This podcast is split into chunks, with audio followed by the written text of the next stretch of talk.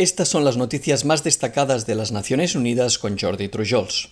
La alta comisionada de la ONU para los Derechos Humanos pidió este martes al talibán que adopte normas de gobernanza responsables y respetuosas con los derechos humanos y a que trabajen para restablecer la cohesión social y la reconciliación.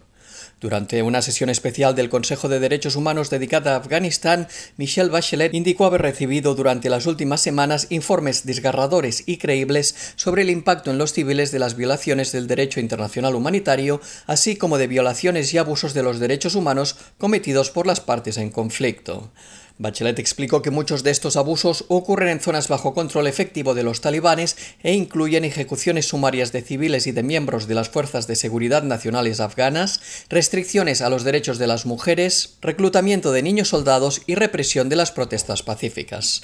Tras los compromisos anunciados por el talibán de que respetarán el derecho de las mujeres a trabajar y el de las niñas a ir a la escuela, o los de los miembros de las minorías étnicas y religiosas, destacó que ahora le corresponde convertir estos compromisos en realidad. La alta comisionada delineó una línea roja básica en el trato que el talibán dispense a las mujeres y las niñas y en el respeto de sus derechos a la libertad, la libertad de movimiento, la educación y el empleo. El enviado especial de las Naciones Unidas para Siria advirtió al Consejo de Seguridad de la ONU sobre una escalada reciente del conflicto en muchas partes del país. Guido Pedersen alertó sobre importantes despliegues de tropas, fuertes bombardeos y enfrentamientos terrestres en el suroeste del país, especialmente en la provincia de Deraa. Pedersen también informó sobre tensiones en el noroeste de Siria, incluyendo a Idlib, el norte de Latakia y Alepo, así como el oeste de Hama, y que en los últimos meses se han intensificado los ataques aéreos y los bombardeos, provocando decenas de víctimas civiles y los mayores desplazamientos registrados desde marzo de 2020. El diplomático noruego destacó que todos estos sucesos nos recuerdan que el conflicto en Siria está lejos de terminar, por lo que es necesario un proceso político creíble, así como una cooperación internacional más sostenida. Igualmente anunció que sigue intentando convocar una nueva sesión del Comité Constitucional para Siria.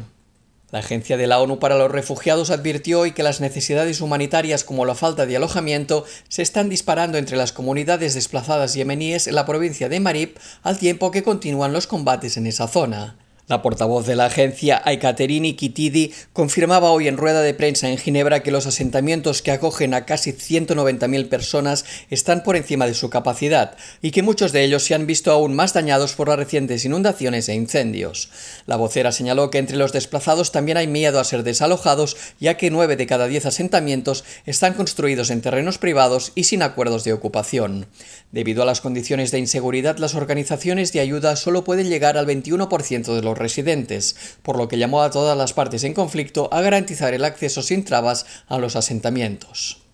Coincidiendo con la inauguración este martes de los Juegos Paralímpicos de Tokio, el futbolista canadiense y embajador de buena voluntad de la Agencia de la ONU para los Refugiados, Alfonso Davis, ofreció palabras de aliento para el equipo paralímpico de refugiados.